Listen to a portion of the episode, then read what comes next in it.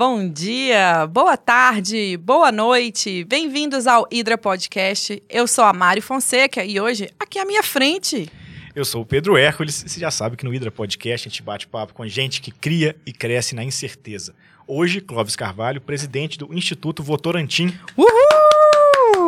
Clóvis à distância hoje. A distância está numa metodologia nova, chama Omicron, nossa metodologia. Exatamente. e aí, Clóvis, bem-vindo. Olá, gente, como vão? Tudo bem? Muito obrigado pela oportunidade, é um prazer estar aqui com vocês. E aqui tem muito sotaque hoje, vocês estão O percebendo, Clóvis né? é de Pitangui, foi, foi acidental. Não é porque a gente só traz mineiro no Hidra Podcast, tá bom? Descobrimos agora que ele é, É. de Pitangui. Nossa amostra, oito em É cada porque os mineiros estão esparramados aí por todo lado. Exatamente. E ele ainda ganhou uma cachaça que ele vai mandar aí, que nós estamos interessados também. É mesmo, é bom co- cobrar no ar a cachaça. Vai cobrar no ar, deixar registrado. Ele ofereceu uma cachaça pra gente. Está registrado, é. Promessa é dívida. Promessa é dívida. Clóvis, assim, a gente começa com a mesma pergunta para todo mundo. E depois dessa pergunta a gente vai para onde a conversa nos levar. Aqui, você mexe com o quê? Rapaz, eu sou um, um, um engenheiro formado lá na Universidade de Ouro Preto, na Escola de Minas de Ouro Preto, que com dois, três anos começou a ser gestor. Eu acho que eu mexo com gestão. Boa, é um belo desafio. mexo com gestão. Já mexi na área industrial, na área de recursos humanos, na área de M&A, na área de processos. E há, há nove anos estou à frente do, do Instituto Votorantim, né? Boa. que é o, o braço aí de atuação social do Grupo Votorantim. Mas é importante dizer, né? não é um instituto de uma família, não é um instituto de uma causa, né? é um instituto empresarial que hoje se posiciona assim como um centro de, de inteligência que desenvolve soluções socioambientais aplicadas, depois eu vou falar um pouco disso, para trazer valor para a sociedade como um todo. Então, eu, eu me posiciono assim, sou um gestor, né? Então, e, e sempre aprendendo, e sempre atuando para gerar impacto positivo. Acho que esse tem sido o grande Boa. norte. E aí, Clóvis, para quem está nos ouvindo, por que estamos aqui conversando com o Instituto Votorantim num podcast para empreendedores? Porque o Instituto, no final do ano passado, em dezembro, lançou uma novidade que é um, um fundo chamado IV Ventures para apoiar empreendedor em estágio bem inicial. Boa. bem no early stage, né? Ah, aí eu fico muito feliz quando combinou da gente ter essa conversa, que vocês também estão nessa linha de apoiar essa turma que está começando, né? Perfeito. E, e o nosso espírito é exatamente um pouco disso, é poder chegar nessas pessoas que às vezes não têm o apoio que precisa. E eu não estou falando aqui só de apoio financeiro, estou falando aqui de uma maneira até mais ampla que isso. Depois nós vamos poder conversar um pouco mais sobre isso. Mas chegar nessa turma para que elas possam escalar o negócio, para que elas possam crescer, para que esse negócio possa ser sustentável. depois. Perfeito. Então acho que é por isso que nós estamos aqui. Boa. E aí, quando vocês tomam essa decisão, o que, que vocês resolvem olhar? Assim, vocês têm algum tema, uma área de impacto que interessa especificamente a Votorantim ou uma inovação? Como é que vocês chegaram nesse assunto dos negócios? Eu preciso te contar uma história muito rápida. Boa. O Instituto, há uns. A Votorantim fez esse ano em 2018. Fez E 100? nesse ano, 100 anos em 2018, está fazendo 104 agora, né? Gente, é. E nesse ano, o Instituto foi desafiado a, a, vamos chamar assim, sintetizar o DNA social da Votorantim. Né? O que, que a Votorantim tinha feito ao longo desses 100 anos, que é uma história aí muito longa de atuação social. E, e DNA não é algo que você cria, já existe, são as pegadas, né? Você vai... Para fazer isso, nós fizemos, passamos um ano discutindo aí com, com os acionistas, com os principais executivos das empresas investidas, qual o futuro da sustentabilidade? Para onde nós estamos indo? Né? Tá. E foi muito legal essa discussão, porque a gente, a gente acabou, com apoio aí de algumas consultorias, eh, se baseando naquele modelo residual, dominante e emergente, discutiu muito como é que as coisas vinham acontecendo, como é que acontece hoje, como é que acontecerão no futuro. Né? Bem pesquisa de Então, quando a gente- tendência. Gostei, Cláudio. Bem Boa. tendência. Residual, É, dominante. quando a gente-. É, quando a gente falava de residual, deixa eu colocar aqui muito rapidinho para a gente Boa. tudo na mesma página. Se você pegar as empresas, quando eu formei, antes da década de 90, na década de 80, era conhecido como empresa máquina. Né? Então, o que, que a empresa fazia? Ela tinha lá a sua licença para operar, ela combinava lá com os órgãos de licenciamento, né, as, as prefeituras, o governo, a justiça, traçava lá suas condicionantes, ganhava a sua licença de operação, pau na máquina. Podia, podia operar o que quisesse para maximizar o lucro. Né? Se eu estou cumprindo a minha condicionante, o resto, o meu impacto não importa. Estou legal, vamos dizer assim, estou operando. Né? E, e, as empresas naquela época faziam um projetinho aqui, um projetinho ali, para poder né, botar no relatório, aquelas coisas aqui. Aí quando vem o advento ali da Rio 92, da internet, né? Tempo que vocês estavam nascendo, a galera. O Pedro, nova, eu não, hein? Eu não, Pedro. O Pedro estava nascendo ali? Sim. Então as empresas começaram a ter que se relacionar com outros stakeholders. Né? Começaram a ter que se relacionar com outras, outras esferas, outras demandas. A turma falou, pô, peraí, você tem licença tal, mas seu impacto positivo é esse, seu impacto negativo é aquele. Como é que, faz? Como é que fica isso? Como é que fecha essa conta, né? Como é que fecha essa conta? E aí apareceu uma história que vocês conhecem bastante, já ouviram falar bastante, que é a tal da licença social para operar, né? que não existe. Ninguém te dá essa licença. Nenhum órgão vai assinar para você uma licença social para operar. Né?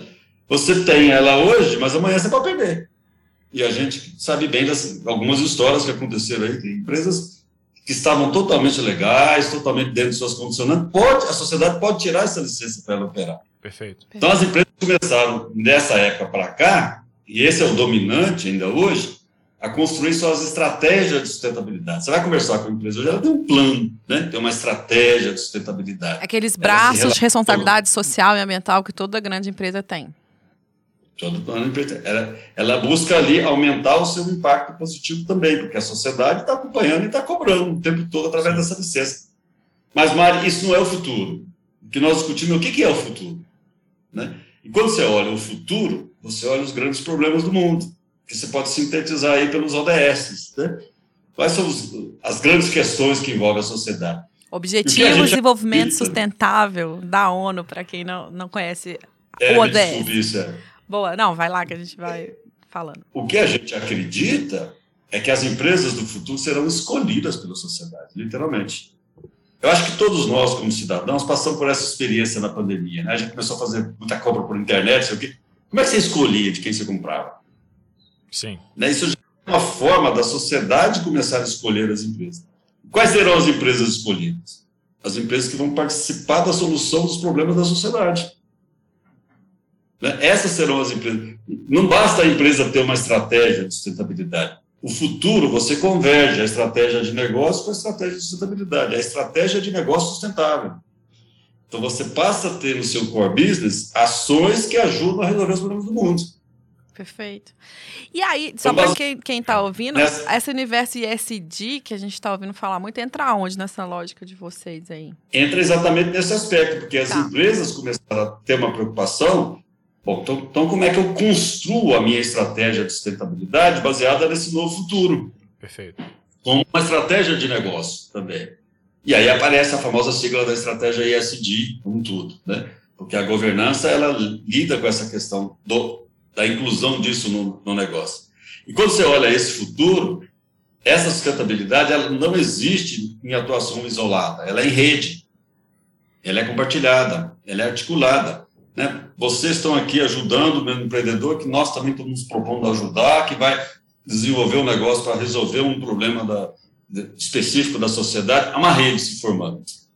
Isso é que se cria negócio sustentável.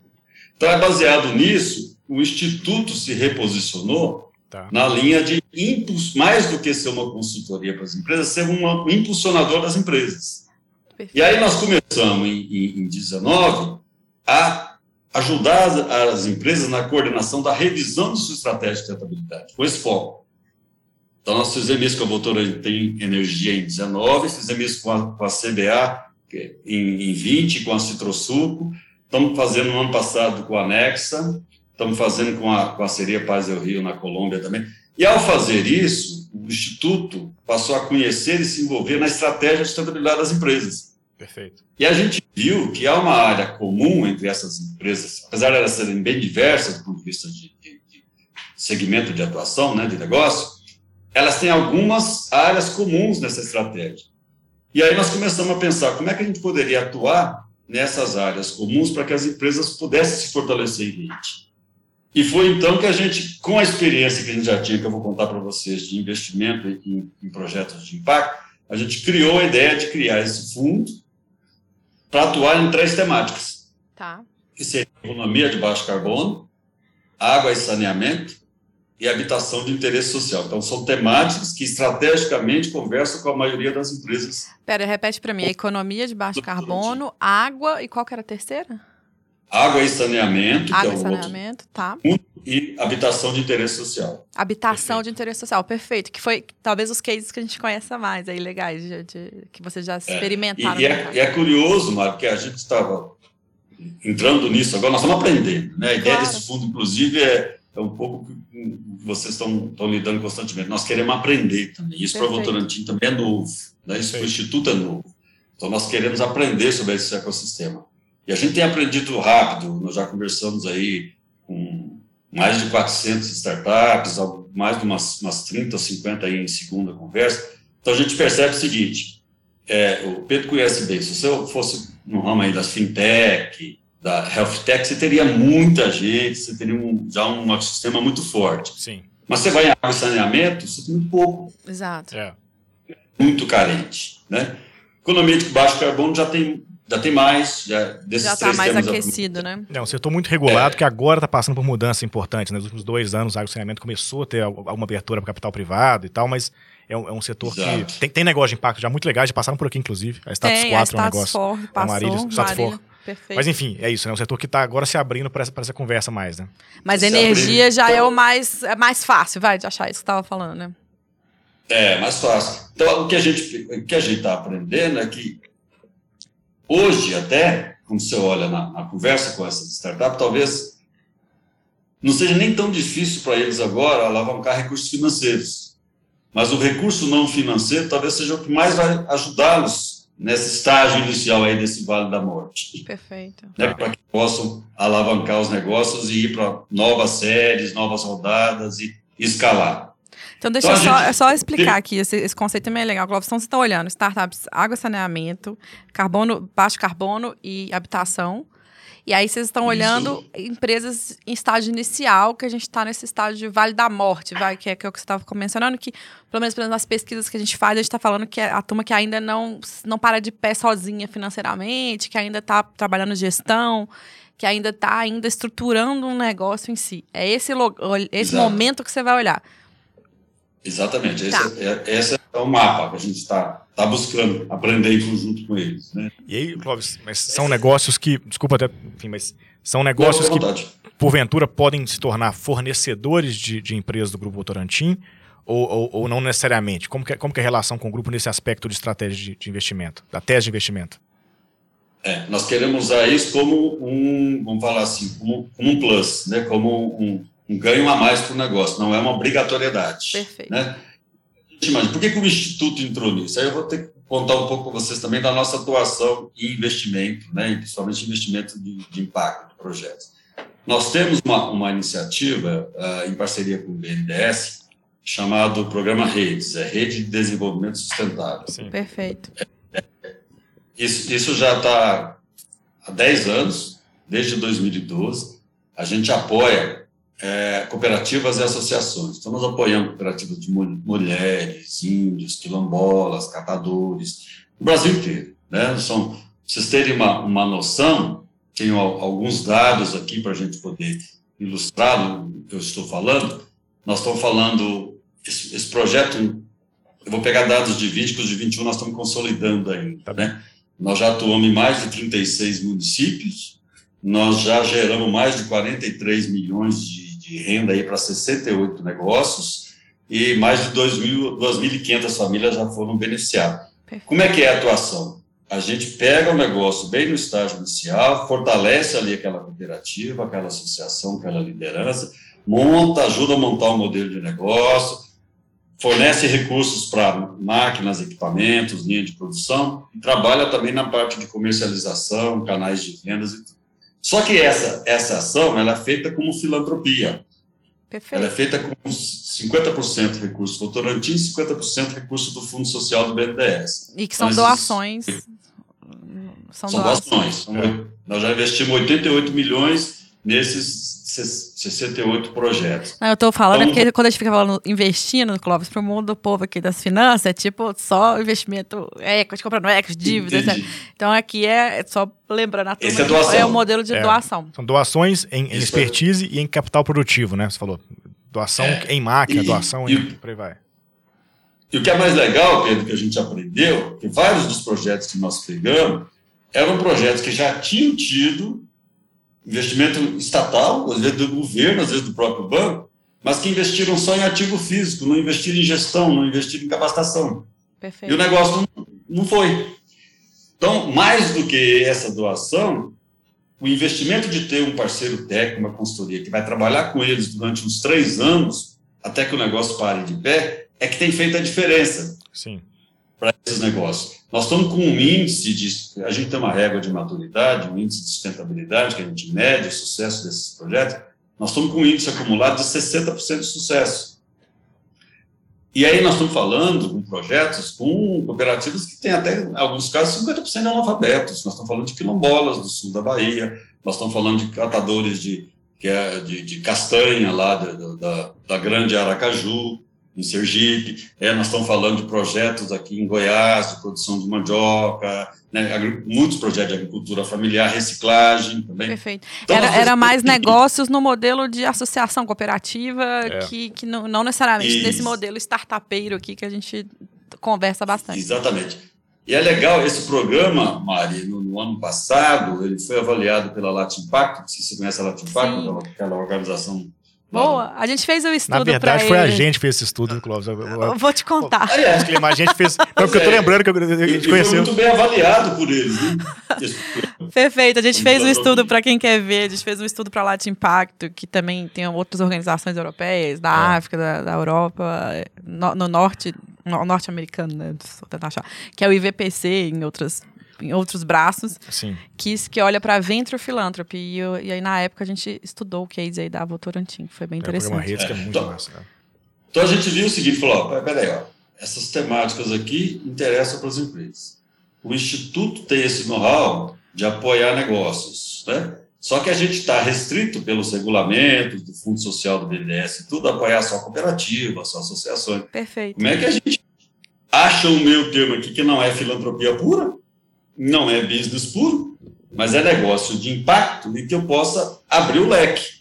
Porque a gente acredita que esse é um caminho de futuro para o investimento social. O investimento social precisa se diversificar, né? ele precisa ter novas formas de atuação e atender novas frentes. E aí a gente enveredou, então, pela linha do investimento de impacto. Né? Não como filantropia, mas como uma forma de alavancar negócios que pudessem ao mesmo tempo gerar resultado e gerar impacto. E aí eles. E, tá, bom, a gente vai chegar nisso, mas qual que é a, a, ideia do fundo? É vocês investirem no negócio e eles, esse, esse capital ser retroativo? Como é que é a lógica que vocês desenharam para isso?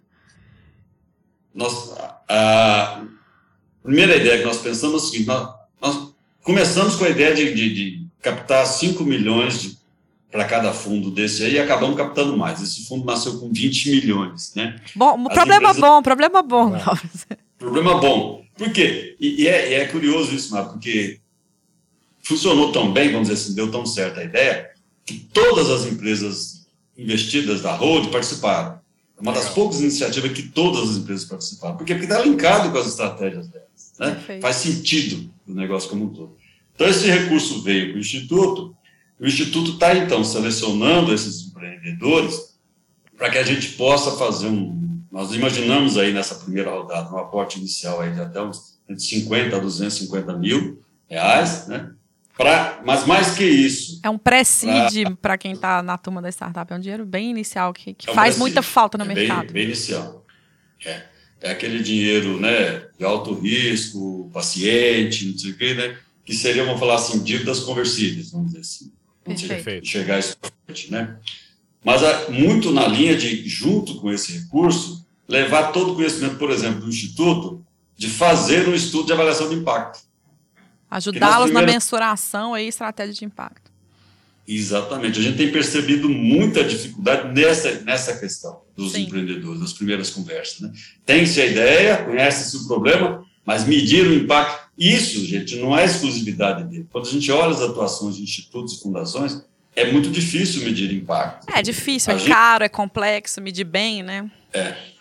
A gente, a, eu comecei no Instituto em 2013. Desde 2014, nós estabelecemos uma regra que qualquer projeto que a gente faça, a gente de, dedica até 5% para avaliação de resultado e impacto. Tá. E só para explicar aqui para o pessoal, né? Esse programa do BNDES, por exemplo, de geração de trabalho e renda, que a gente chama de inclusão produtiva, né? A renda que eu gero para o assentado lá, para o quilombola, seja ela complementar ou renda principal, é resultado. O impacto é o que, que ele faz com a renda. Perfeito. É output, não outcome.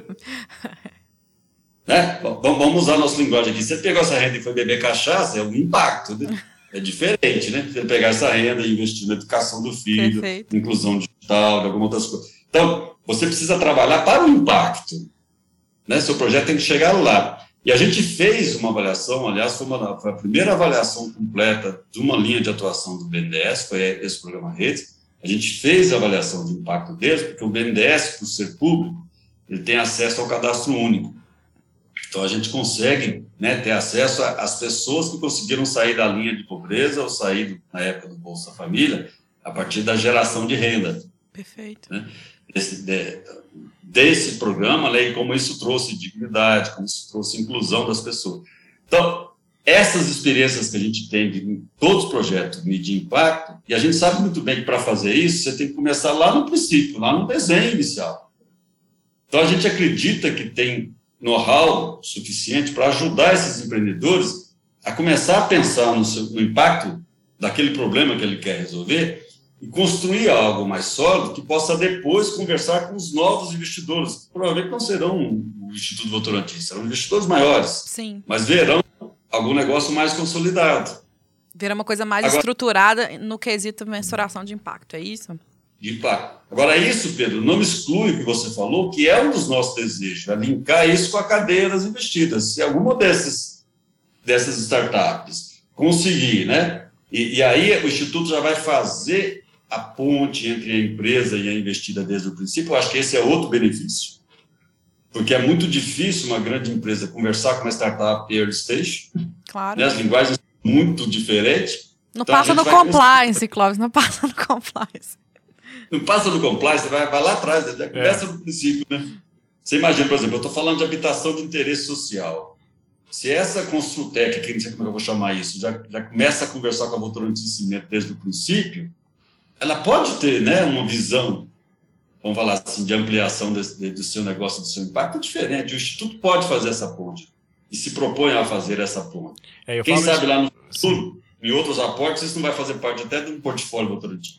É, então, isso que eu ia dizer, assim, até que, assim, eu gosto muito da ideia de, né, de símbolos desses momentos de grande mudança, assim, e, cara, é muito simbólico, assim, talvez algumas pessoas mais novas não conhecem, talvez porque tem outros mundos, mas o nome Votorantim carrega é, é, um legado extraordinário de ser uma das grandes joias aí do, do, da genialidade, do empreendedorismo, da, da, tomada de risco, dos grandes projetos da história do Brasil nos últimos 100 anos. Né? Então, Ele está na nossa lista de legados de é, assim, empreendedores é, assim, que a gente gostaria pô, de contar e, a história, então, que é muito legal. E legado, até se, se minha memória não me traz, assim, pô, hospitais, beneficência portuguesa, grandes, além de, além de negócios também, é, é, é a parte, o impacto social e ambiental está tá, tá muitos, muitos anos ligado a, a essa empresa. Mas putz, então fez, entrar, são, vocês estiveram em, estão em grandes negócios, em grandes indústrias, criaram do zero várias grandes indústrias.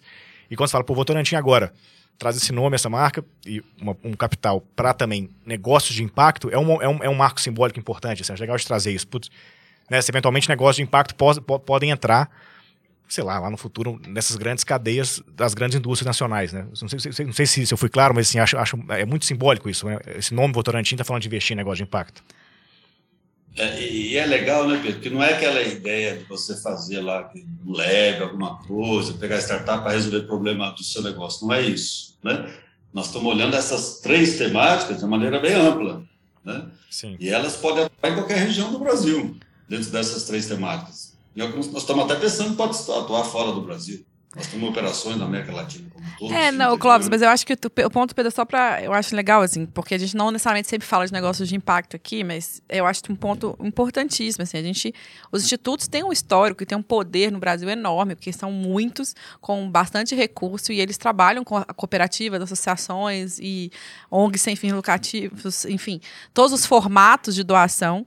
Mas ainda existia esse desafio de lidar com, com o modelo de negócio de Isso. impacto, tem regulação Isso. complexa, você tem o desafio de, de, lidar com esse bicho novo, que é o um negócio, ele quer medir impacto, mas ele precisa pagar as contas no final do dia, ele precisa ter uma estrutura de gestão, ele precisa ter outras coisas que são mais ligadas ao negócio, não necessariamente a só a, a métrica de impacto, né? Ele tem outros, outras metas ali financeiras que são importantes também, por exemplo. E tem uma coisa de ser muita inovação, né? Tem uma velocidade quando a gente é. fala de negócio que é diferente de projetos sociais que você consegue começar a ter meio, começo, meio, fim. Você tem um, modelo de controle um pouco diferente. Sim. Então tem um desafio de mercado que vocês estão encarando com o é. pioneirismo que nos trouxe uma curiosidade de entender, assim, porque é isso. Como é que vocês vão lidar com o negócio? Que, é, como é que esse bicho é diferente aí dentro da Votorantim, né? De ligar, lidar com dentro do instituto, especialmente, sair da, da, doação e trabalhar com o universo de fundo, investimento Não, e, e dívida. É dívida conversível, né? Quer é. dizer, você vai se. Pô, é. os, negócios, os negócios que, que derem certo, crescerem, são, são, ser, o fundo vai ser sócio desse negócio por um tempo. Tem que ter saída lá na frente. É, outro, é outro Tem bicho, uma inovação no que vocês estão apresentando. É. Tem um pioneirismo, para ser bem, é bem sincero. Assim, a gente não está falando é. abobrinha. A gente pode tá falar isso. A gente está aprendendo, né? É, exato. Aprender. Exato, exato. É, aprender. Que esses negócios, Pedro, que vierem a dar certo, eles, eles realimentam o fundo e o fundo continuar investindo em outros. Né? O Instituto não quer tudo. Né? O Instituto não quer ter o retorno para aumentar a renda do Instituto nem nada. Ele quer ter retorno para perpetuar o fundo. Para esse fundo poder ajudar novos. Né? Esse, esse, é o nosso compromisso com as investidas, porque as investidas doaram os recursos do Instituto. Do ponto de vista deles, é filantropia. Do ponto de vista do Instituto, a gente não está tratando como filantropia, porque a gente quer esse retorno para que esse fundo possa ajudar novos negócios, né? Esse capital tem que voltar. É, tem uma coisa que eu te pergunto, assim, tem uma coisa meio... É, é é, enfim, conversa. Talvez... Clóvis, eu não vou te oferecer café e pão de queijo, você tá Exatamente, A próxima você vez tem... você vem pessoalmente, entendeu? Já falei. Isso é culpa da pandemia. Você vem tomar um café ou uma cachaça com a gente. Mas, mas eu queria saber assim um pouquinho como se que. se derra mais café aí, não foi eu, não. Não foi você, não. Aliás, é cachaça, nós, nós estamos esperando essa cachaça prometeu pra gente. É, quando você trouxer, você vem abrir aqui. Mas assim, tem uma. Tem uma é, é, eu conheço pouco né, dessa, dessa regulação, mas tem, uma, tem um desafio burocrático de regulatório aí no Brasil de fundações e institutos investirem em negócios, né? É, e aí até o pouco que eu conheço, assim, algumas iniciativas no passado ligadas a esse assunto, é, no fim das contas, o que acaba acontecendo é que o Instituto, a fundação doa para um determinado ente, e esse ente investe, mas é uma doação que não volta. Como vocês conseguiram amarrar isso para a coisa ficar, para conseguir tratar como investimento, sendo fundação? Como que essa. Que, que é um desafio que muita fundação fala que é. tem, né? Como, como que vocês conseguiram encontrar esse caminho aí? Esse blueprint de vocês é, é fundamental para muita gente. Gastamos seis meses discutindo isso aí, viu, Pedro? então, imagino. Na Matos Filho e tudo, construímos um modelo no final da conta que é o seguinte. Matos Filho, que é um escritório de advocacia enorme, para quem não conhece. É. é, é um parceiro nosso de há algum tempo. As empresas doaram para o Instituto, e dentro do Instituto, do CNPJ do Instituto, nós criamos um fundo específico, tá? Então, revisamos o estatuto do Instituto para ele poder atuar nessas três temáticas explicitamente, tudo direitinho. Esse fundo passa a ter um regimento específico, né? Tá. Então ele tem lá um board específico desse fundo que responde ao conselho do Instituto também. Ele está dentro do Instituto. Certo. É, são recursos do Instituto. Como ele não visa lucro, né? Ele visa reinvestimento. Ele não configura o desvio de finalidade do Instituto. Que é o, que é o desafio que todo mundo tem que é o desafio que todo mundo tem. A gente está assumindo, né, estatutariamente, regimentalmente, o compromisso de continuar reinvestindo no resultado em novos negócios e perpetuando esse fundo. Né? Então, a partir daí, o modelo jurídico assim parou em pé. Né?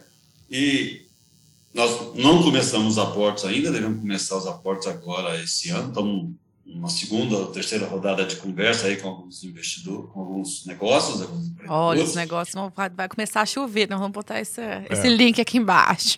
Não, é, vai ser muito legal, vai ser muito legal. Boa, boa. Que, é, a gente precisa aprender, a gente precisa conhecer. Né? A, gente tem, a gente tem feito isso muito através do próprio ecossistema. Né? Nós conversamos com vários gestores de impacto grande e, e vários desses empreendedores não conseguem conversa com ele porque estão muito early stage. Então, não foi passando para a gente esses leads. A gente, foi, a gente conversou com mais de 800 casos. Né? Não, e é um problemão e, do mercado. Vocês, vocês, estão encarando de frente um desafio. A gente, claramente, nos estudos da Pipe, os mapas é, nacionais que a gente faz, esse é o maior gap. Esse dinheiro pequeno é de quem está chegando. É, é. E, tem... É, sim. E quando a gente compara até com a gente compara com benchmarks internacionais, né, nesse estudo que a gente vai que já deve ter ido ao ar, vai ao ar logo mais, enfim, estudo que a gente está fazendo.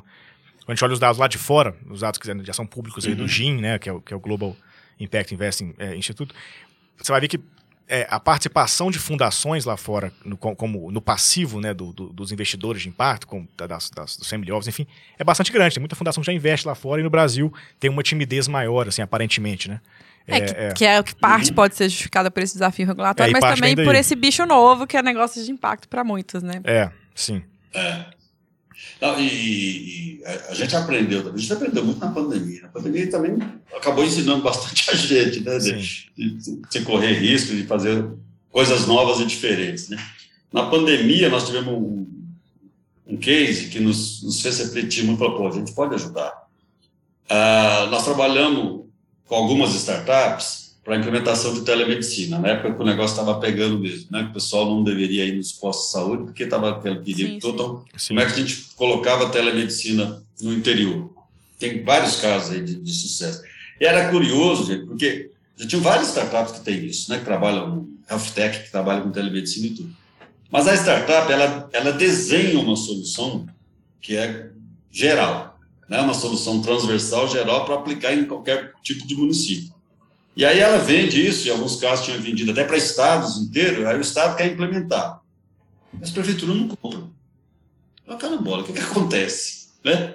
O negócio não funciona. E aí quando a gente entrou, e nós, nós temos já um programa de apoio à gestão pública junto com esse programa do, lá de inclusão produtiva com o BNDES também há 10 anos, a gente entrou com a nossa expertise, a gente trabalha em média com 150 municípios todo ano. Tá. Pra vocês terem já, já há alguns anos. Né? Tá? Isso aí no Brasil inteiro, a capilaridade é muito grande. Nós sempre aprendemos o seguinte: se você quer trabalhar com a gestão pública do município, a gente acredita que o gestor público é o principal agente de desenvolvimento. Se você quer promover o desenvolvimento, apoie o gestor, seja qual for, de qual partido for, ele é o responsável. Nós temos que ir lá apoiá-lo para desenvolver a autonomia dos municípios. Né? Para você fazer isso, você tem que conversar com a dor do município. Não adianta você ter uma excelente solução seja em qual área for, as GovTech da vida, por exemplo. Sim. Se você não conversa com a dor, por exemplo, no caso da pandemia, do secretário de saúde, ele vai enxergar isso lá como mais uma tarefa e não se engaja no que você está propondo. Então, a, a, o aprendizado de customizar a solução para conversar com a realidade, a partir da escuta ativa da realidade, isso é muito interessante para é, essas startups que estão começando. Né? Como é que elas pensam produtos e como é que esses produtos sejam bons o suficiente para ser transversais, mas flexíveis o suficiente para serem verticais e poderem ser comprados, entre aspas. Poxa, mas é um super desafio, tá? Mais que você trouxe a governo, esse modelo B2G, como vender para governo é um problemão para as startups. É, o que acaba acontecendo é, muito é que o investidor, nós em geral, foge disso, né? De startup que não conseguia botar telemedicina via Estado e, e, através da gente, a gente colocou em mais de 40 Mas porque vocês entram como vocês compram e doam para o Estado? Como é que vocês fizeram esse, esse processo? É. Não, a gente, faz um, a gente faz um acordo de cooperação com o município, especificamente para aquele fim, né? Então, a gente contrata a consultoria, que no caso é a startup, para a implementação, doa essa consultoria, né? E ela implementa a solução e a gente mantém essa solução. Nós mantivemos a solução por mais de 12 meses, rodando, né? A gente pagou para manter essa solução rodando para o município. A gente não, não gera nenhuma despesa para o município. Entendi. É, então é ainda não é uma compra de governo. Sempre. Tá. É. Nós, se depois o município vai comprar isso da startup, vai continuar ou não, não nós, não, não, nós não entramos nessa CA. Entendi. Nós garantimos que durante a pandemia, aquela solução foi capaz né, de, de, de prevenir, de evitar contaminação, de levar comunicação e de favorecer o combate à, à Covid aí na, na pandemia. Mas é, é o, o relacionamento é que faz a diferença. Né? O relacionamento com a, a secretaria, com os técnicos, é levar soluções que já geram resultado positivo de imediato quando chega no município. Perfeito. É quase como você está então, dando. Você tem dois, duas opções para startup. Agora vocês estão com fundo, que é de fato ter um recurso financeiro e outros ganhos, mas você também já estavam experimentando na frente delas validarem projetos e produtos Sim. na ponta com o governo, é isso? Perfeito. Esse foi um exemplo que eu dei. Então, o que a gente quer fazer é o seguinte: como é que esse conhecimento que o Instituto tem pode ajudar? Aí vamos voltar aqui para o nosso mundo aqui das startups, né? Do, lá do, do, do, vamos falar assim, do, do early stage. Como é que esse conhecimento pode ajudar a startup desde a concepção da sua solução? Né? Como é que como é que ao atuar em tantos municípios, eu posso ampliar os territórios de teste, de aplicação e de desenvolvimento da, dos negócios. Então. É esse, vamos dizer assim, não financeiro que a gente acha que pode fazer a diferença para essa startup que a gente vai se relacionar. É, isso você falou, assim, insistindo nesse ponto, assim, o B2G, né, a, a venda para governos, o meu modelo de negócio baseado em venda para governo, são modelos de negócios que a gente escuta de investidores que são muito desafiadores e por isso mesmo negócios muito legais às vezes, mas que talvez pela natureza mesmo do serviço, tem que vender para o governo para crescer. Vou pensar que talvez, eventualmente, educação primária, que passa muito por, por, por, por governo, né, primária para baixa renda, claro.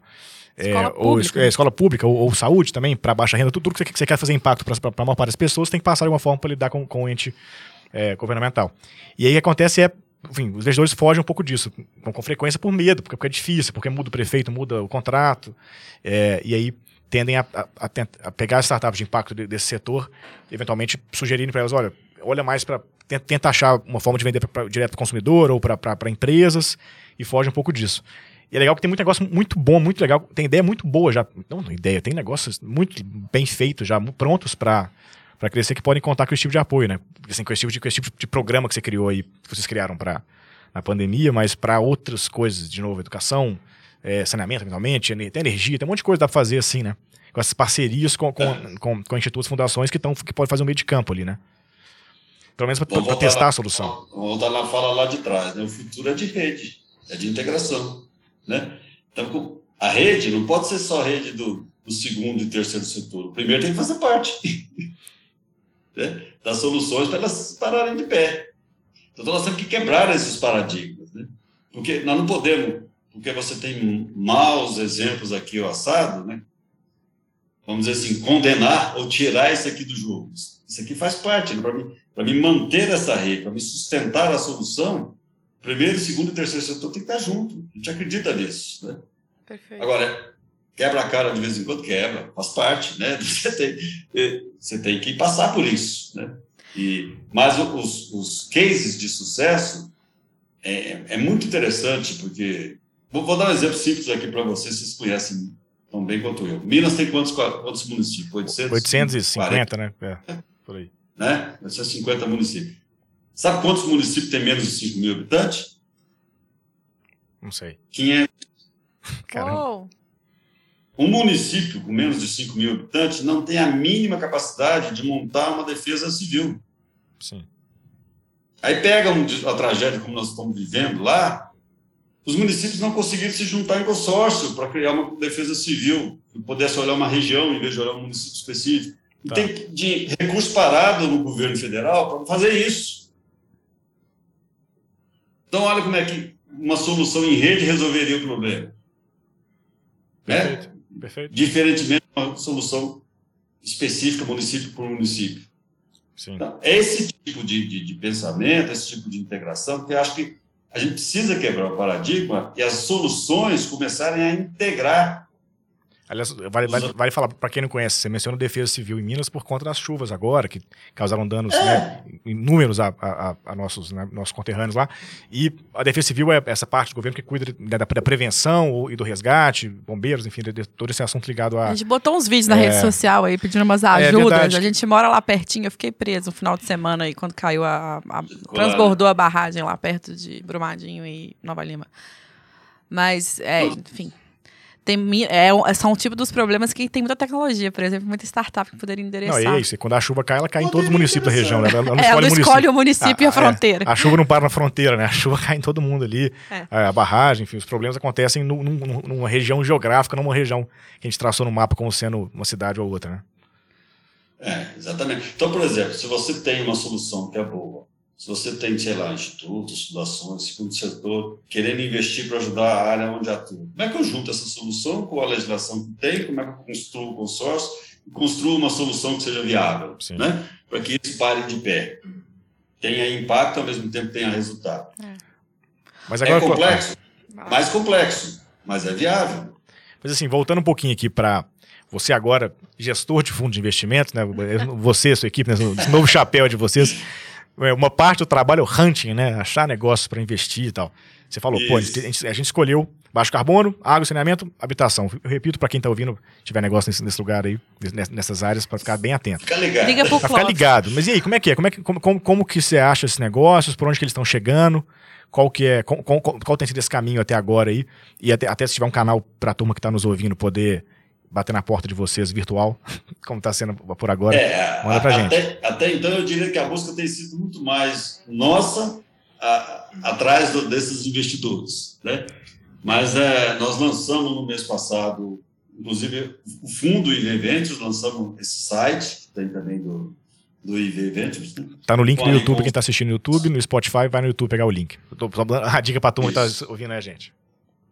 É isso aí. É, é, mas assim, agora nós estamos começando a ter o, o outro lado, né? Então nós estamos começando a ser procurado por esses investidores. E a gente conversa com muitos, não só dos, dos, gestores de fundos de investimentos maiores e tudo, mas a gente conversa com muitos atores dessa, dessas áreas que nós estamos falando, né? da área de habitação, da área de, de água e saneamento também e tal, para poder ver dentro desse ecossistema como é que. Então a gente tem ido atrás de, de, de empresas, de, de faculdades, né, de, da academia, mas agora nós estamos nesse movimento de, de divulgar mais isso para que esses empreendedores também possam nos procurar. Mesmo quem tem dúvida, será que meu negócio se enquadra ou não se enquadra? Procura, vamos conversar, né? vamos, vamos trocar uma ideia. A gente está construindo internamente uma, um frame, né, para a uhum. gente poder acompanhar isso, mas é, é desde do negócio que vai fazer sentido e você vai investir, até aquele que pô, pode não fazer sentido agora, mas eu vou acompanhar, porque daqui a pouco pode fazer sentido, ele está desenvolvendo nesse caminho, ah, não, esse aqui eu preciso construir pontos, que ele pode gerar. E até aquele falou, não, isso aqui não, não tem fit, não vai fazer parte, não vai fazer. Mas a ideia é poder aumentar muito esse, esse nível aí de lead, de conversa, para que a gente sabe, né, nas conversas com os, os, grandes gestores de impacto do Brasil, aí, os 20, 25, Sim. em média, eles têm de cada 100 prospecções para investir em um. Sim. Né? Em alguns casos, até mais que isso. Mas é. Então, a gente está nessa fase inicial agora, de, de hunting mesmo. Ô, Clóvis, Mas, e qual que é a vantagem de trabalhar com negócios e não projetos agora? O que, que vocês estão vendo de, de vantagem para quem está Porque não são excludentes. Não são excludentes. Nós não vamos parar de trabalhar com projeto. Nós sim, vamos continuar sim, sim, fazendo o que a gente faz e vamos também trabalhar com negócios. É, então, mas quais são as vantagens, o que, que foram as oportunidades que vocês enxergaram para trabalhar com o negócio que talvez em projetos fossem, não fizesse sentido? Flexibilidade, né, tá. né, para você poder mudar a solução e desenvolver, né? Esse interesse em escalar a solução, em ampliar. Eu vou, eu vou dar um exemplo simples aqui, me, me perdoe aqui a, o exemplo, a simplicidade. Por exemplo, quando eu trabalho com cooperativa, às vezes eu tenho muita resistência de botar novos cooperados. Por quê? Porque se, se eu tenho 10 mil de renda, vou dividir para 10 pessoas, é mil para cada um. Sim. Se ele botar mais 5 e for dividir, diminui dele. Então, não quer, não quer escalar. Tem medo de escalar, por exemplo. Dá um exemplo, sim. Agora, desse tipo de investimento de negócio, não. Nós estamos falando de, de empreendedor que quer escalar, que quer crescer, que quer aumentar impacto. O nosso objetivo lá na frente é gerar mais impacto. Perfeito. Né? Mais impacto positivo. Então, nós trabalhamos com várias, né, uma forma diversificada de atuar, para que você possa ter impacto, que a gente chama aqui em três visões. A visão territorial, então, eu levar isso lá para aquele território específico, que precisa de investimento. A visão da solução específica, não, impacto para água e saneamento, impacto para habitação, e a visão para as empresas investidas, né, que são as empresas que querem atuar na, na, nesse tipo de negócio, nessa, então, essas três visões a gente sempre trabalha com elas, né, visando aumentar o impacto daquilo que a gente está fazendo. Perfeito. Então, é, a gente acredita que esse modelo com empreendedores é o mais flexível e o mais ambicioso do ponto de vista de escalar o impacto. Perfeito. Que aí eu provavelmente vai também trazer tecnologias e outras soluções que têm essa visão de escala e que faz sentido para vocês. E, e, o que a gente, se eu falar assim, qual é o ideal olímpico? Sei lá, 10 anos, alguma coisa, esse negócio possa fazer parte do portfólio Votorantim. Sim. Claro. Ou possa, como o Pedro falou, possa estar na cadeia. Né? Seja um fornecedor, seja um cliente, seja quem possa estar na cadeia, desenvolver o ecossistema. Então, é, é essa a lógica, né? Porque isso, gente, é implementar uma estratégia de SD de verdade. Sim. Né? Não é fazer projetinho para ah, fazer um projetinho. É sair do marketing para o negócio, para o core business, é o que você falou no começo, pra, né? Para ação, exatamente. Esse é o futuro, né? Você constrói ponte. Então, como é que eu levo essa turma que está no world stage, que não tem ponte nenhuma, a ter ponte com essas oportunidades, com esses negócios, com essa... Então, é essa a ideia, né? Acho que vale. E que, se, Pode que possa se reaproveitar. Acho que assim, dando um passo aqui, talvez é, para trás, né, olhando aqui todo, todo a sua experiência já de pô, quase 10 anos aí é, é, na liderança do Instituto, a gente pergunta um pouco, é uma coisa que a gente pergunta sempre para quem, tá, quem empreende, para quem vem cá, que é, a gente pede uma cachaça e um tombo, né? Você, você é de Minas, você sabe muito bem o que isso quer dizer, mas assim, para quem tá ouvindo, assim, cachaça que é coisa boa. Em Minas a gente fala, assim, a gente, as pessoas veem as cachaças, mas não veem os tombos, né? É a expressão que a gente usa, a gente quer, aqui no Hidra Podcast, a gente quer, a gente quer contar as duas coisas. Quer falar de cachaça, de coisa boa, de comemorações, mas também falar um pouco de tombo, porque certamente tem uma, tem uma pancada de tombo aí nessa história. Faz parte. Fala pra gente, pô, uma cachaça e um tombo dessa sua experiência. Pode, de novo, pode ser ligado ao tema de investimento de impacto, que é mais recente, mas talvez como gestor aí da, de, de, enfim, de impacto social mais amplo, né, né com, da fundação, do Instituto, desculpa como já dizia lá em Ouro Preto, né? as cachaças que bebo, mas não vê os tombos que eu levo, né? Exatamente. É Essa nós expressão. Que, nós queremos ver os tombos ah, e as cachaças. Aqui a gente fala de tudo. eu vou dar um exemplo, por exemplo, desse programa de, de, de que a gente tem lá de, de filantropia, né, de, do Reis, como vocês entenderem. Nós tínhamos um projeto, um projeto assim, extremamente ambicioso. O pessoal que, que, que vivia num lixão, numa uma região metropolitana lá do Nordeste, uma capital, e que nós desenvolvemos um projeto dessa turma virar produtor de flor. Olha o impacto, né? Você sai do lixão, vai virar produtor de flor, que era uma região que tinha carência de, de flores para casamento, enterro, essas coisas. Tinha que buscar flor fora. O projeto, ele tinha uma doação, montar uns equipamentos, uma estufa tal, mas ajudava uma tecnologia a produzir a flor em cada quintal de cada uma daquelas famílias, né? E tinha lá uma centralzinha de processamento, uma estufa para guardar e tal, embalagem, tinha um carrinho que fazia aí essa, essa transição. Normalmente, projetos que têm uma liderança muito centralizadora e que não delegam, que não engajam, que não envolvem, eles geram um risco muito grande. Uhum. E esse projeto ia muito bem até que a liderança meter os pés pela mão com algumas coisas e você perde o projeto como um todo, porque você não tem como ter uma sucessão de uma liderança, você não tem como ter uma, vamos falar assim, uma, uma continuidade daquele grupo, porque ninguém pode assumir, foi preparado para assumir o lugar daquele grupo. Então, esses são exemplos dos tombos que a gente leva quando você não olha o projeto, você não olha o empreendimento de uma maneira integral.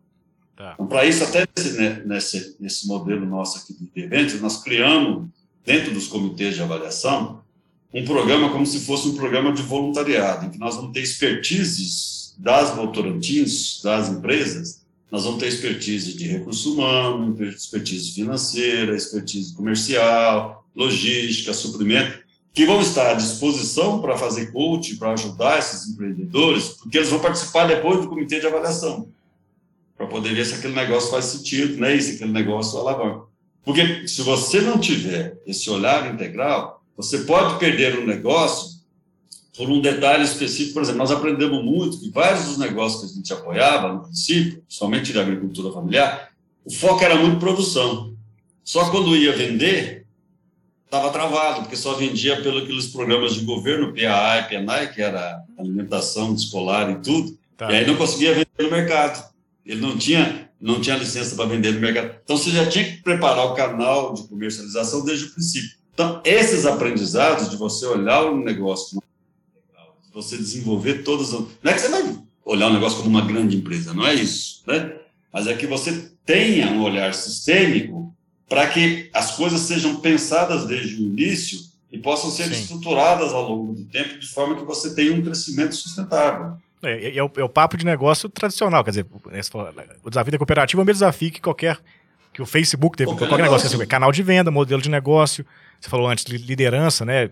No caso seria talvez o quadro acionário de um negócio, ou os executivos, mas enfim, os problemas são os mesmos, né? Só muda um pouco o tamanho. Muda a escala. Muda a escala e tal. muda a escala, é tudo, mas o pensamento, somente o pensamento estratégico, o sistema tem que ser o mesmo. E normalmente o empreendedor ele tem algumas veias específicas, né? Às vezes ele é muito focado na produção, às vezes ele é muito bom para vender, às vezes ele é muito Ele é uma pessoa pra... só, né? Ele, vai, ele tem uma tendência só, né? É sempre desafiado. Tem que, é que, é? tem que descascar, assobiar, né? Tem Bater escanteio e Chupar cabecear. manga, né? Como é que é assobiar e chupar manga? Assobiar e chupar manga, pode ser. Gente, o, o, que mais fez diferença nesses projetos, e tanto projeto assim, para cooperativa, associação, quanto para a prefeitura, o que mais fez a diferença foi o apoio de gestão, foi o coach, foi a mentoria. É, eu foi acho que esse estágio é, a gestão faz muita diferença, né, Clóvis? Impressionante, que ainda é um desafio para a maioria. E, e, quando a gente pensa, né, Mari, é, se a gente quer desenvolver autonomia, quer deixar legado, a capacitação é um legado. Ninguém ah. toma. Mas aqui, e cachaça? Não esconde o ouro, nós, nós, é, somos, nós somos mineiros. Conta a parte boa também. que, que foi uma celebração? É, com certeza tem uma porrada de coisas, belas histórias. Não, e tem uns, uns cases de negócio, podia ser, depois eu queria também citar alguns dos negócios que já passaram por vocês, que são conhecidos aí, que são legais de Sim. contar. Ah, eu vou, vou, citar um case aí, que esse é muito conhecido, e, normalmente esse, esse a gente, mestre vira, aquele que a gente se referencia. Nós ajudamos uma, uma cooperativa eu posso citar aqui como case positivo, né? lá da, da, da grande, grande Aracaju, da região de Laranjeiras. Ali tinha um, um distrito chamado Carrilho. O que, que acontecia nesse distrito? Alguns empreendedores, vamos chamar assim, buscavam carretas de castanha no Ceará, castanha ali verde, né, casca e tudo, chegavam nesse distrito e despejavam lá no lago. Aí as famílias pegavam aquilo, levavam para dentro de casa, Sabe aqueles forninhos, né? tipo a gente fazia guisadinho, fazia esse negócio? Sim. Queimava aquilo ali dentro de casa, sem nenhum cuidado nem nada, e depois ia quebrar na mão quente aquela castanha para depois devolver para o cara, para o cara poder vender. O negócio era tão insalubre que as famílias trabalhavam de duas da manhã às dez, porque era calor demais e era uma, era uma condição terrível. As pessoas não tinham mais impressão digital, porque queimava tudo, né, gastava tudo coisa toda. E tinha um, um, empreendimento ali do Estado, parado, no Elefante Branco, a gente chamava, que era um princípio de uma cooperativa para poder processar aquilo ali que nunca saiu do papel.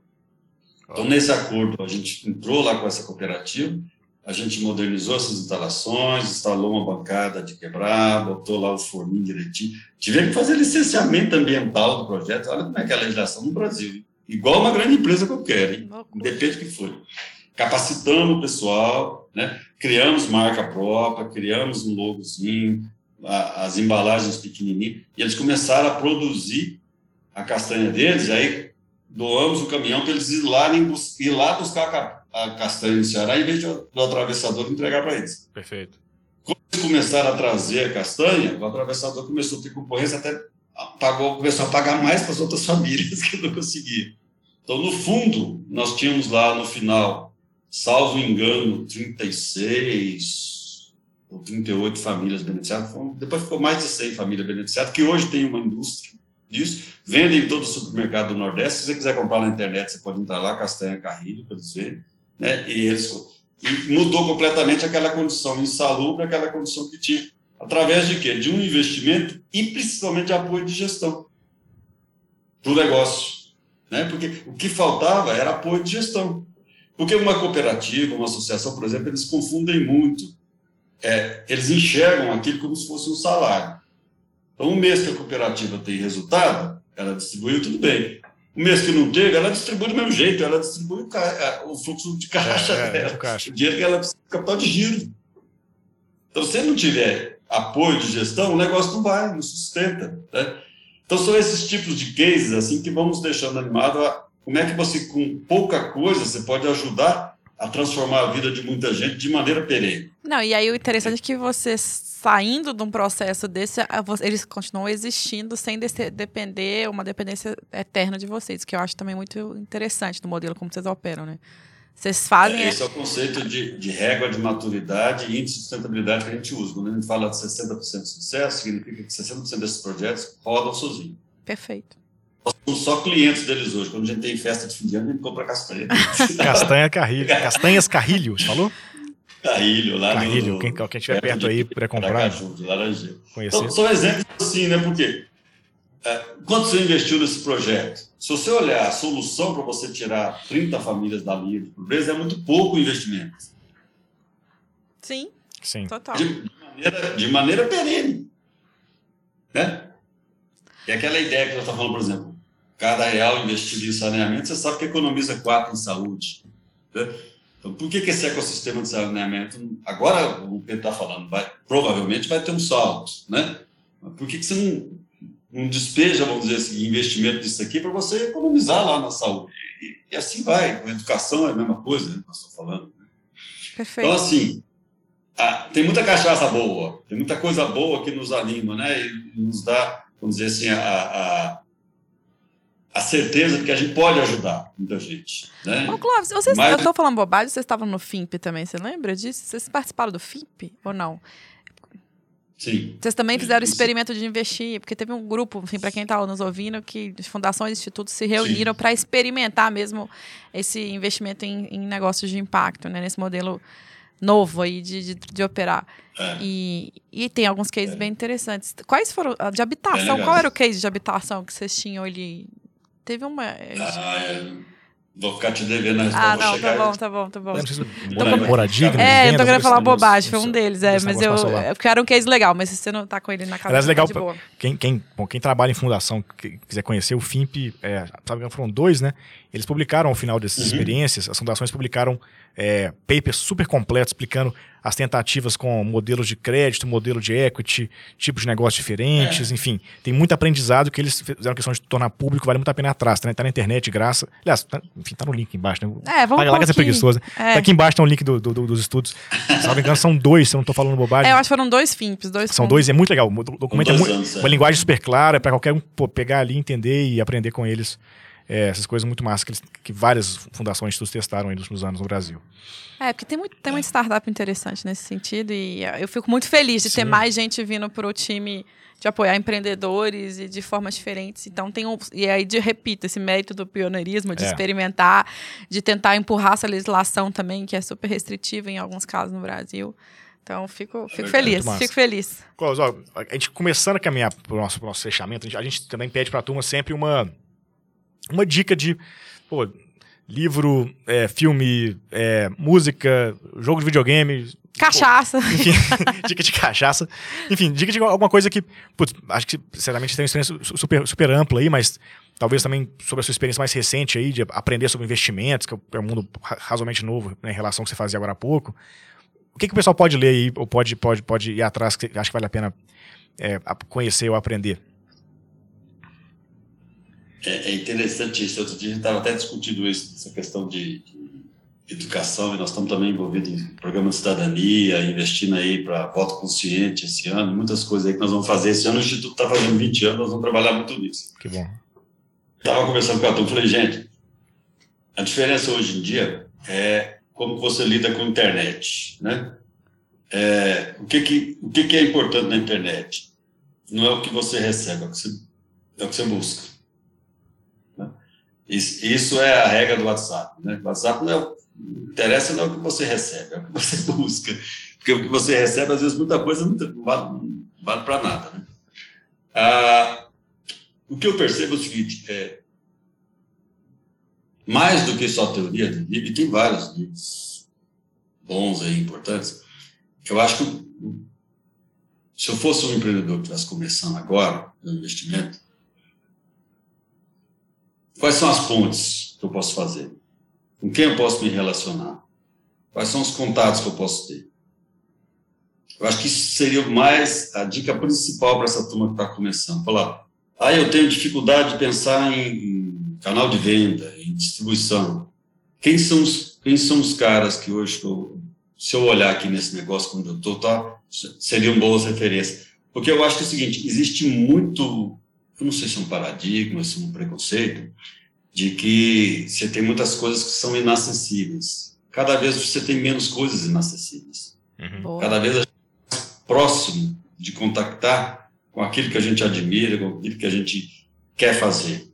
Se você está embasado em valores reais, né, em motivos realmente nobres e humanos, você vai achar pontos, você vai achar pessoas que possam te ajudar.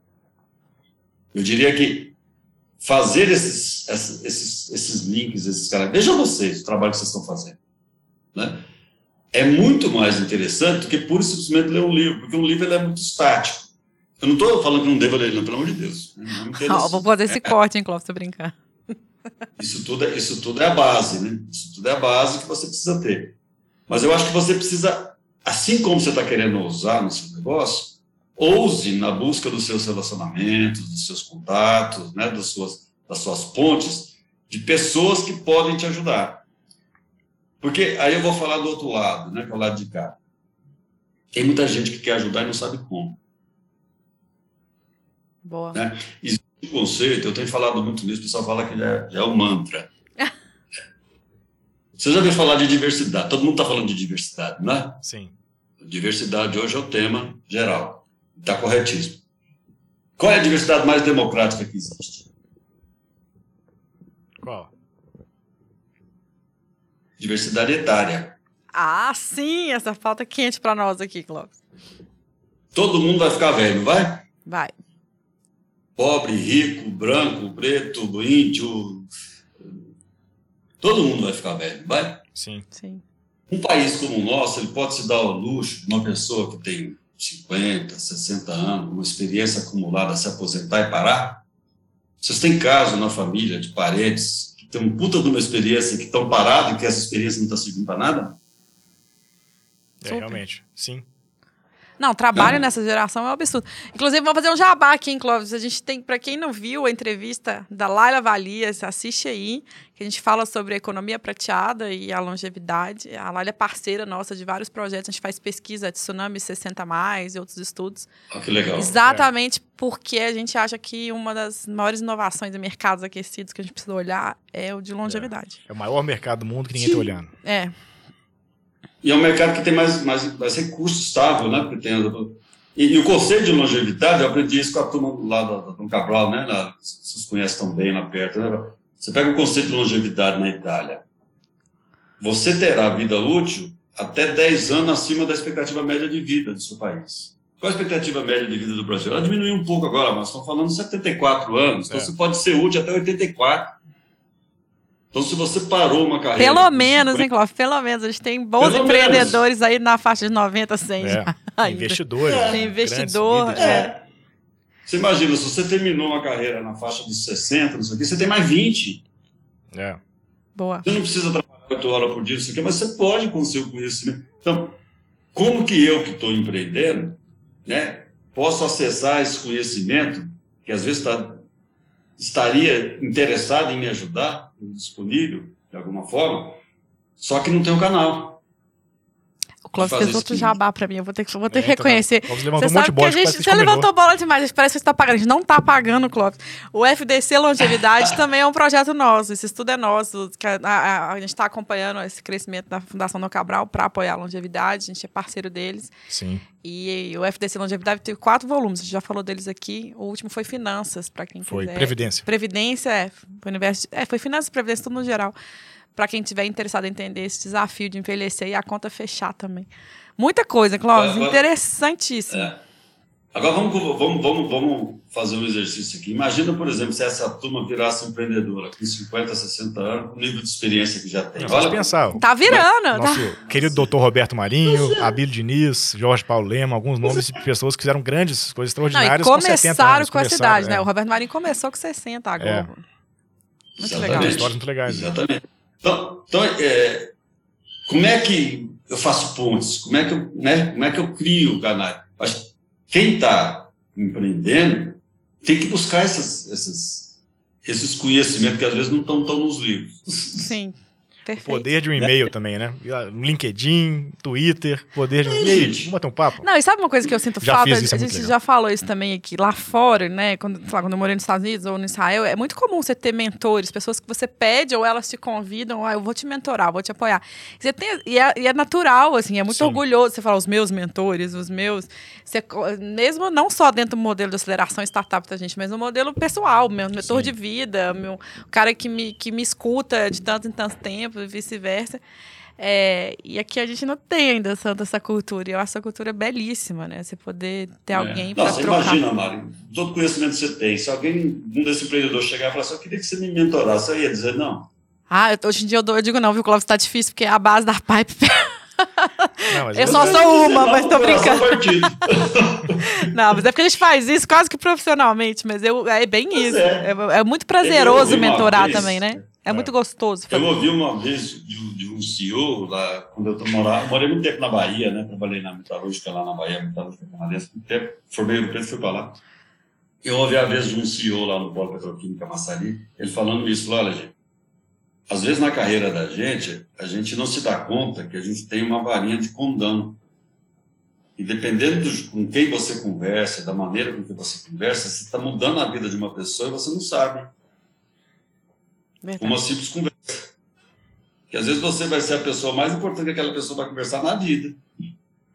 Então, como é que né, você pode, ao pensar assim, impacto, colocar o seu conhecimento, colocar a sua experiência a serviço, como é que essas pessoas que estão precisando possam acessar isso. Perfeito. Acho que esse é o nosso grande desafio, né? fazer esse, esse link. Vocês já estão nisso, né? Quando você fala de rede de longevidade e essa coisa toda, vocês já estão nesse caminho. Por isso que é bom conversar com gente boa, tá vendo? Ah, já prazer. Tá Prazer é nosso, Clóvis. Eu, a gente super defende também. Os empreendedores, parte do processo aqui do Hidra é porque a gente sente que os empreendedores estão muito sozinhos, às vezes. E às vezes só estrocar e ver que tem pessoas também vivendo o mesmo desafio, que tem rede de apoio, que tem gente, faz toda a diferença numa jornada aí de negócios. Busquem amigos, é. parceiros e mentores para quem está nos ouvindo. Aí funciona. Eu já, já fiz, vou falar quem, mas enfim, já morei em São Paulo mais de uma vez, pensando em mudar, mudar de carreira tal. Mandei e-mail para uma pessoa que falou que eu adoro trabalhar esse cara, adoro essa pessoa. Mandei e-mail, achei o LinkedIn, sei lá. Cara, funciona. Não, nem sempre, nem sempre a pessoa pode, mas assim, várias vezes, por três, quatro vezes, eu conversei com gente muito legal, muito bacana no, nas suas áreas. Por isso, fala, ah, vamos tomar um café? Vamos, amanhã. Passa aqui, meio de meio. Vamos tomar um café, aprende, conversa, tira dúvida, fala de, de um desafio, fala, enfim. As pessoas querem conversar e estão dispostas a isso, né? Interessante essa dica mesmo, bem boa. boa. Clóvis, muito obrigado, cara. Acho que é isso, né? Muito massa o papo. Eu, eu, eu, que agradeço, a conversa, a prosa foi boa demais. Rendeu, né? Passou rápido, passou rápido. Mesmo a distância, Rendeu. assim, ó, nós estamos aqui rendendo. Ó, na próxima, comer pão de queijo com a gente. cachaça, viu, mano? É, então. Nossa, e, e, aqui, da nossa parte, pão de queijo tá aqui na mesa. Na próxima vez você vai vir comer pão de queijo com a gente. Um doce de leite também aqui. Com cachaça de de São Gonçalo Sapucaí. Nossa, Eita! Aí não tem erro, né? Cara, obrigado demais. Mas, por, para... Diz aí. Obrigado a vocês, parabéns. Eu acho que vocês estão fazendo, né, assim, é, no estágio da carreira que vocês estão, o interesse genuíno que vocês têm, mostra claramente. Eu, eu sempre falo muito isso. Antigamente você tinha aquele conceito, né, que a pessoa tinha que primeiro aprender, para depois acumular, para depois devolver, né, para depois compartilhar. Você já faz isso tudo ao mesmo tempo, o tempo todo. Né? Eu acho isso maravilhoso, eu acho isso muito legal. Pessoas que são tão novas, mas já estão preocupadas, né, em compartilhar, preocupado em devolver, em, vamos dizer assim, em gerar impacto positivo a partir daquilo que já conseguiu. Né? Então, acho que eu, eu, eu, valorizo demais e fico muito animado de ver essa, essa juventude, essa turma que está nesse caminho. Obrigada pelo carinho, obrigado. Obrigado demais, que isso. Da nossa parte, parabéns também, pô, por, por romper barreiras, aí, tomar risco, enfim, inovar é, para trazer mais, mais conhecimento e mais, mais, mais dinheiro também para o mercado Aprende de impacto. Aprende aí, como é que os é, como apoiar empreendedores nossos votos que dê muito certo, todo mundo vira, é, enfim, o fundo e, cresça. E, e falar para as startups, né, falar para os empreendedores, olha, nos procurem, mesmo que vocês tenham dúvidas se faz sentido ou não faz sentido, vamos conversar. Né? Vamos conversar, vamos avaliar o que, que a gente pode ajudar, quais são as áreas de interesse. Você teria aqui vários, vários vamos dizer, conteúdos para poder compartilhar com vocês. Mas é dentro dessas três temáticas, vamos conversar. É isso, pessoal. E você que até agora acompanhou nosso Hidra Podcast mais uma vez, muito obrigado. A gente não falou, curta esse vídeo, compartilhe com, com seus amigos, com pessoas que podem se interessar. Obrigado pelo tempo até aqui. Quarta-feira que vem tem mais Hidra Podcast inédito. Valeu e até mais.